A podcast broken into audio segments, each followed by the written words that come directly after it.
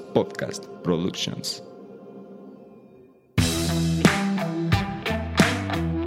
Hola, ¿qué tal? Bienvenidos a un capítulo más de Vico Podcast, un espacio donde emprendedores y profesionistas de la construcción se juntan para compartir sus experiencias y conocimientos.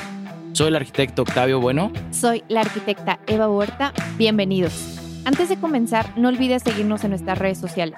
Nos encuentras en Instagram como arroba bico-business-construction, en Facebook como Bico Business Construction y si nos escuchas en Spotify, no olvides seguirnos para estar al pendiente de nuevos episodios.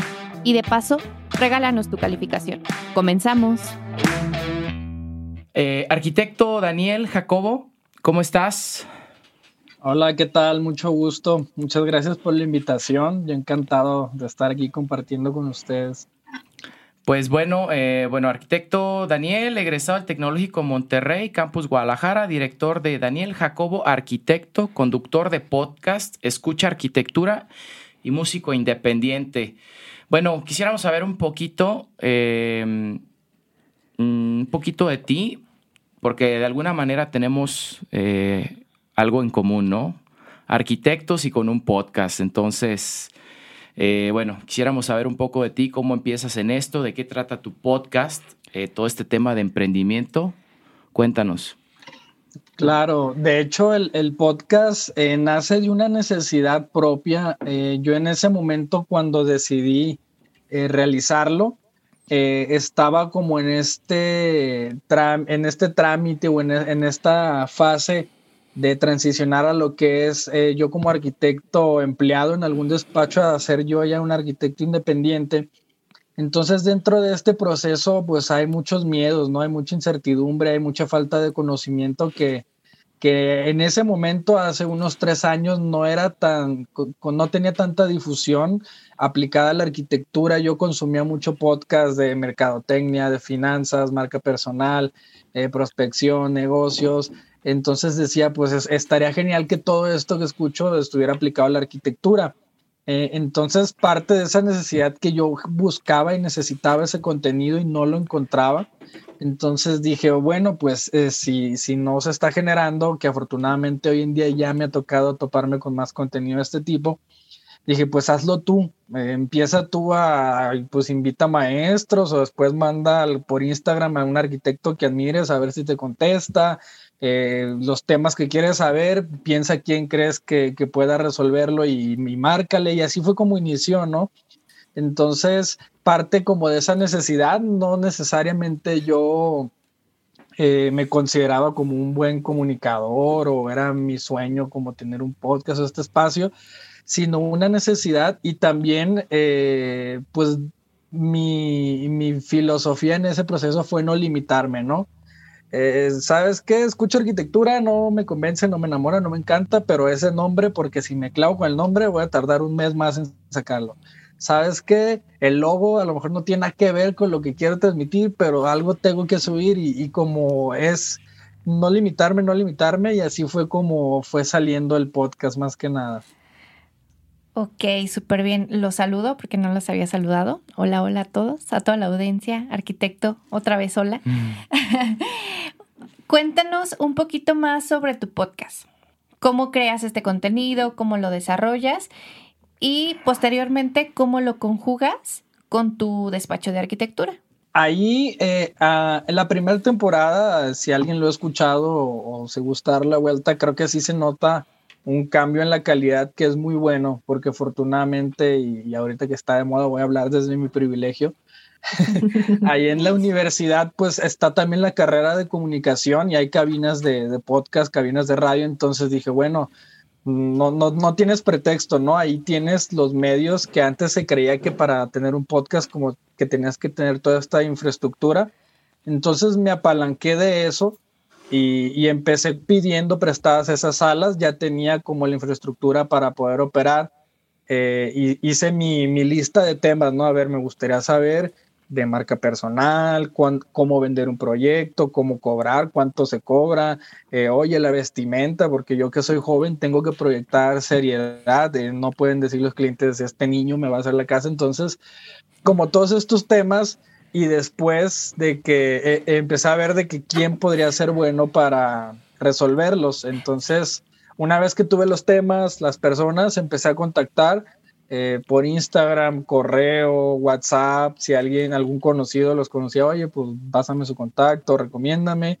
Y la verdad es que afortunadamente y agradezco mucho que, muchos de ellos mm, respondieron, muchos de ellos accedieron y, básicamente ya la producción de los podcasts pues fue ahí apoyarme de, mis amigos músicos para hacer el intro musicalizado, eh, la escuela para hacer la edición del episodio, el audio y, más que nada, pues fue eso, ¿no? Es, aprovechar como los recursos que tienes y los que no, pues perder el miedo a, ir a conseguirlos. ¿Y cómo lo llevas con la parte de tu despacho? O sea, ¿cuál es la liga que los une? Ahí, afortunadamente, yo he platicado mucho esto con mi novia, la verdad, yo le he dicho, y, creo que el podcast ha ido mejor de lo que esperaba y mejor de lo que le he invertido. Eh, yo le digo, la verdad, no me interesa si al final del día no me escucha nadie. El, solo hecho de tener el privilegio de poder hablar con estos arquitectos, saber lo que ellos saben, poder decir, oye, este arquitecto que yo lo admiro muchísimo, aquí lo tengo en mi WhatsApp porque hablé con él, tengo su contacto, si tengo una duda puedo preguntarle algo. Y eso es muy valioso, ¿no? Yo lo veía más como una mentoría uno a uno eh, gratis que grabamos y ojalá alguien más le escuche y ojalá alguien más le sirva, que estoy seguro que sí. Y eso se conjuga que muchos de los temas que, que yo iba como viviendo a la par en mi trayectoria de independiente, decía, oye, tengo duda de este tema, ¿cómo cobro? Ah, pues voy a hacer un episodio de eso. Oye, ¿cómo prospecto clientes? ¿Cómo consigo mi, unos clientes que no sea mi tía, que no sea mi amigo el rico, un cliente que sea alguien de Hidalgo que ni siquiera me conoce? Entonces, cómo prospectar clientes y a ver quién es bueno en eso. Y a la par, pues me va ayudando, ¿no? Esos temas, eh, eh, ya cuando el volumen de trabajo eh, es alto, sí, por eso hay temporadas donde sabes que ahorita me voy a intensiar, voy a grabar todos los episodios, los voy subiendo tranquilo para no que no suceda esto de, ay, tengo que subir episodio y no he grabado, no sé quién voy a tener de invitar, entonces trato así de organizarme de ni modo, en a lo mejor cuatro meses no voy a subir nada, estamos en pausa, pero al, cuando salga la temporada pues ya la tengo como un poquito asegurada, porque llevarla a la par ya con la carga de trabajo pues sí, sí está un poquito pesado. Sí que lo es. Ok, Arki, bueno, yo creo que este capítulo es un poquito también más, más este, mm, vivencial, de experiencia, de que la gente nos escuche. Y como lo dices, creo que cuando, cuando uno toma la decisión de, de, tener un podcast, de empezar a compartir y de tener esa responsabilidad de, bueno, ¿y ahora qué les voy a ofrecer? Yo creo que ahí es donde también la responsabilidad crece.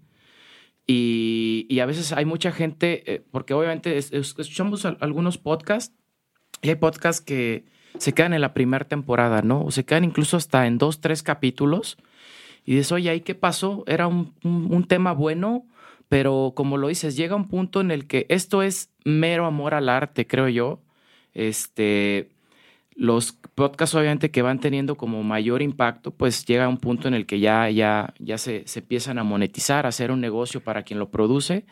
Pero creo que nosotros ahorita tenemos la, la, la responsabilidad de compartir y esa responsabilidad de darle siempre a la gente este, algo nuevo, algo que aprender porque al, pasa, ah, bueno, a nosotros nos pasó, como te decía, este capítulo yo creo que, que nos, nos identifica mucho, porque fue como, ok, lanzo el primer capítulo y, oye, sí funcionó, sí nos escucharon.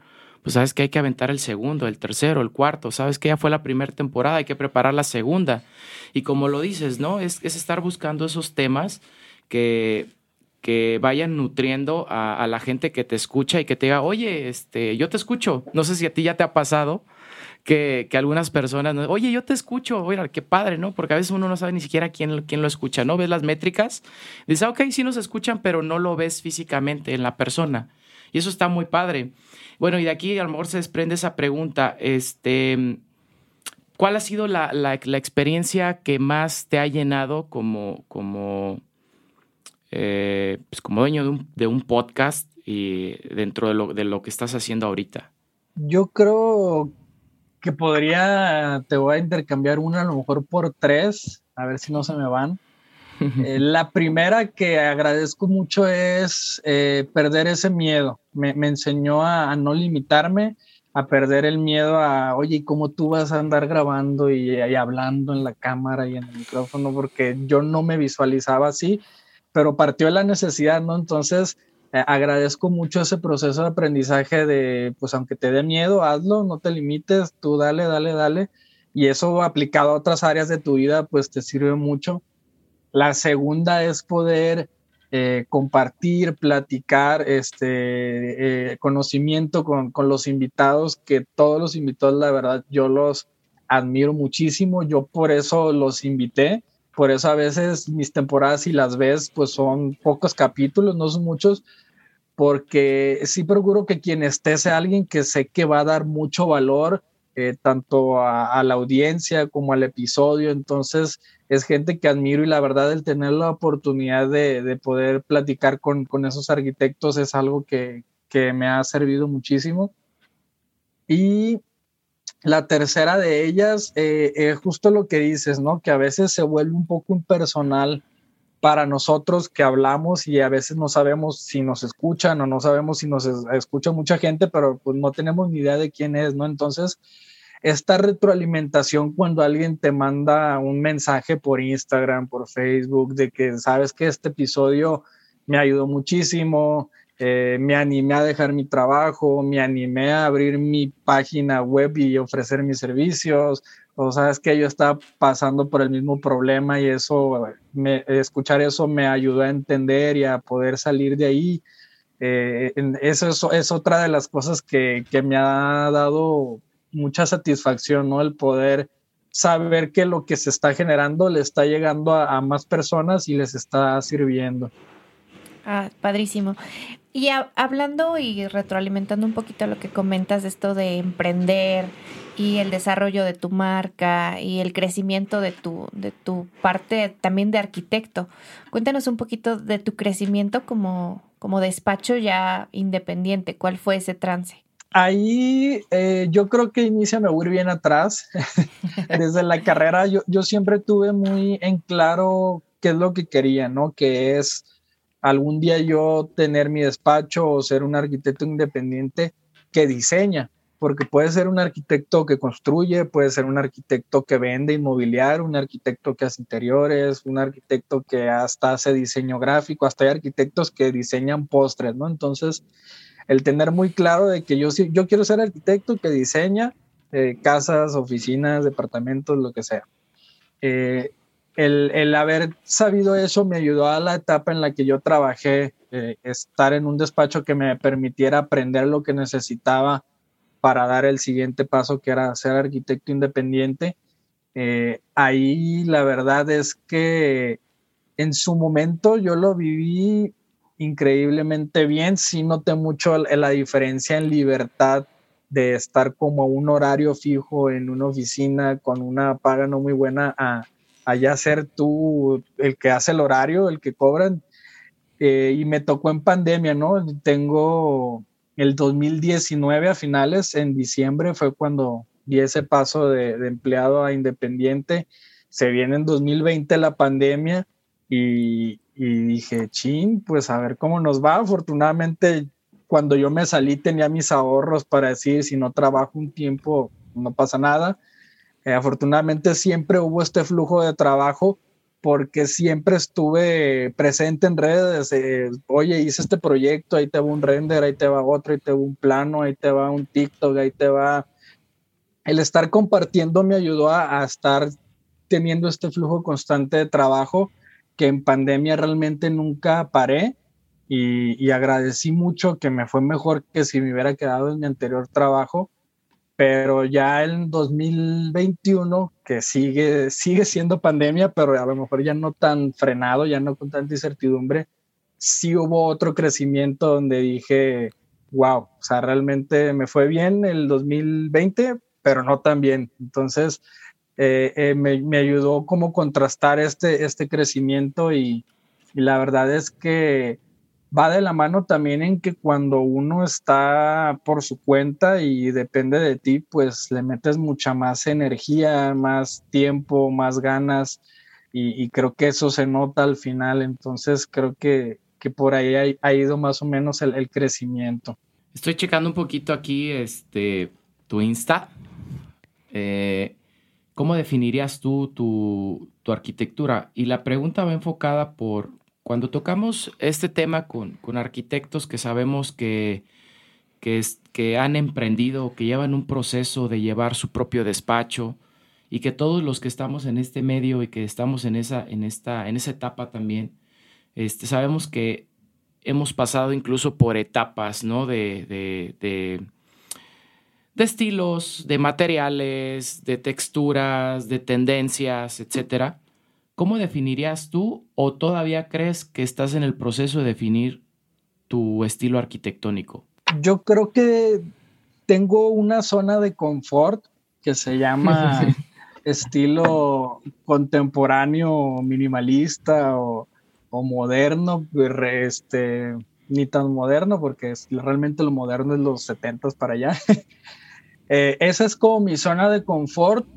Eh, realmente sigo madurando, sigo explorando el estilo, el proceso, pero si algo he aprendido es que sí me gustaría tener un estilo, creo que en el ego de todo arquitecto se, siente, de sentir padre que, que, alguien vea tu trabajo y sin saber diga, oye, esa casa es de Daniel Jacobo, de seguro, ¿no? Como un Legorreta que tú ves los colores, a ver, esto es de Legorreta o esto es de Barragán, o ves el nido de pájaro y esto es de este, Frank Gehry. Entonces, pero también creo que eh, ahí hay una frase, no recuerdo qué arquitecto la dijo, que el, el definir un estilo es cerrarte a las otras posibilidades.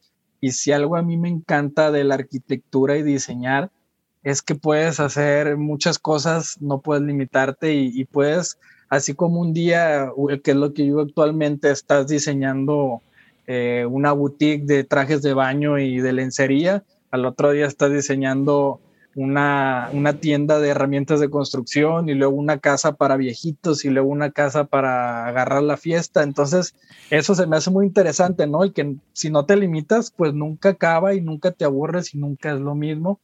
Entonces, sí lo podría definir como que mi zona de confort es un estilo contemporáneo, eh, pero que no estoy limitado a un solo estilo, sino que si alguien llega y me dice quiero algo rústico, lo podría hacer. Si alguien me dice que algo muy moderno, lo puedo hacer algo muy high-tech, algo muy este, regionalista eh, y es parte del reto y, de lo que hace interesante, ¿no? Y en la práctica, en este proceso de buscar un estilo, de buscar un tipo de arquitectura, de ser emprendedor, ¿cuál ha sido como tu mayor reto ya en la práctica? El vender. Este, hay una frase que dice, lo difícil de los servicios no es hacerlos, es venderlos si a mí me dijeran, oye, aquí están estas 10 casas este mes, yo he encantado de la vida. Lo difícil no es hacerlas, es conseguir los 10 clientes, ¿no? Entonces, el mayor reto, y justo por eso el podcast, es desarrollar esta parte empresarial de negocio de que, oye, un arquitecto independiente o, dueño de empresa de despacho, no es solo el saber diseñar una casa, un edificio, sino el también saber venderlo, el saber prospectarlo, el saber que, que sí ya vendiste uno, pero ahora tienes que vender otro porque tienes que mantener un flujo, una nómina. Entonces, ese ha sido el principal reto, el, generar esta formación empresarial que va de la mano con la arquitectura y cualquier otra carrera y que poco es lo que se había estado hablando en las universidades, como que solo se aborda la parte arquitectónica y no la del negocio. ¿Y un consejo o algo que te haya funcionado en este proceso de vender? Algo que digas, esto ha sido como, creo que funciona y puede funcionarle a alguien más. Eh, yo creo que estar muy presente en redes y mostrando siempre tu trabajo. Eh, le llaman top of mind. A lo mejor tus amigos, yo podría decir, oye, mis amigos tienen 26, 28 años, ahorita no, no están ni quieren ni tienen para hacer su casa. Pero todos mis amigos ya ubican que yo soy arquitecto. Ah, Daniel, hasta ya arquitecto es mi apellido, ¿no? Daniel Jacob Arquitecto, me dicen. Entonces, el día que ellos necesiten, como diario ven que yo subo un render, un proyecto, un TikTok, un reel, eh, un podcast, diario estoy generando ese contenido, dicen, bueno, el día que yo necesite un diseño, ya sé a quién hablarle. O si conozco a alguien que, eh, necesita uno, pues yo lo recomiendo.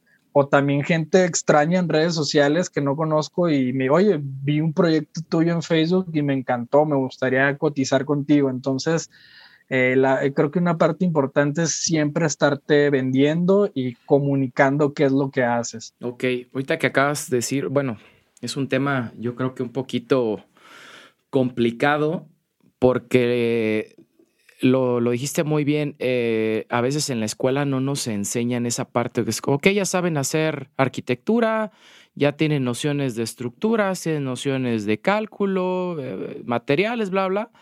Bueno, ¿y cómo los vendes? Eh, creo que es una parte, no sé si ya, ya tocaste ese tema en tu podcast. Nosotros todavía hemos tocado a grandes rasgos esa parte, este, hemos tocado temas de, de, cómo puede ser a lo mejor la imagen del arquitecto, porque como dices, ¿no? Hay que, hay que incluso, si eres un arquitecto joven, que proyectes seriedad, que proyectes este profesionalismo, pero bueno, esta parte de, de, llegar a, a, poder comercializar tu producto es un poquito, es un poquito complicada. Eh, ¿cómo, o sea, ya, ya hablaste cómo lo has hecho, pero ¿cuál ha sido el resultado, digamos, que, que ya en, lo real? O sea, ¿sabes qué? Yo de, mm, de redes sociales consigo el 30% de mis obras. Ok, en mi primer año, eh, cuando recién empecé, podría decirles que un 90% de, de, mis trabajos salían de Facebook, de pautas, eh, de grupos que, que este, publicaba proyectos. Actualmente, como ya hay mucha demanda en pautas, el último año prácticamente no salió ningún proyecto de pautas. Eh, algunos sí salieron de redes sociales y fueron aumentando los recomendados. Digo, cuando vas empezando es difícil que alguien te recomiende porque pues, ¿qué has hecho? No, nada. Entonces, una vez que ya el primer año fueron haciéndose algunas cosas que, empecé a diseñar, que, le gustó mucho mi trabajo a algún cliente, él me empezó a recomendar con amigos, familiares, otros clientes que sabes que pues me gustó mi casa y ahora hazme la de la playa o sabes que ahora hazme esta porque quiero una para vender o sabes que ahora diseñame un consultor. Entonces de, de los mismos clientes eh, fueron saliendo más proyectos como ramitas. Eh, cuando tú haces bien tu trabajo, creo que tus, tus clientes se vuelven en tus vendedores porque cuando algo eh, queda bien, pues la gente que vaya a sus casas, oye, pues me encantó, ¿quién te la hizo? ¿Quién te la diseñó? Entonces, ahorita creo que ya se está haciendo esa transición a un poquito ya no tanto de redes sociales, sino a referidos que generalmente son los de los mejores clientes porque ya no vienen como con esta barrera eh, de, oye, pues no te conozco, cómo te manejas, sino que cuando ya viene recomendado,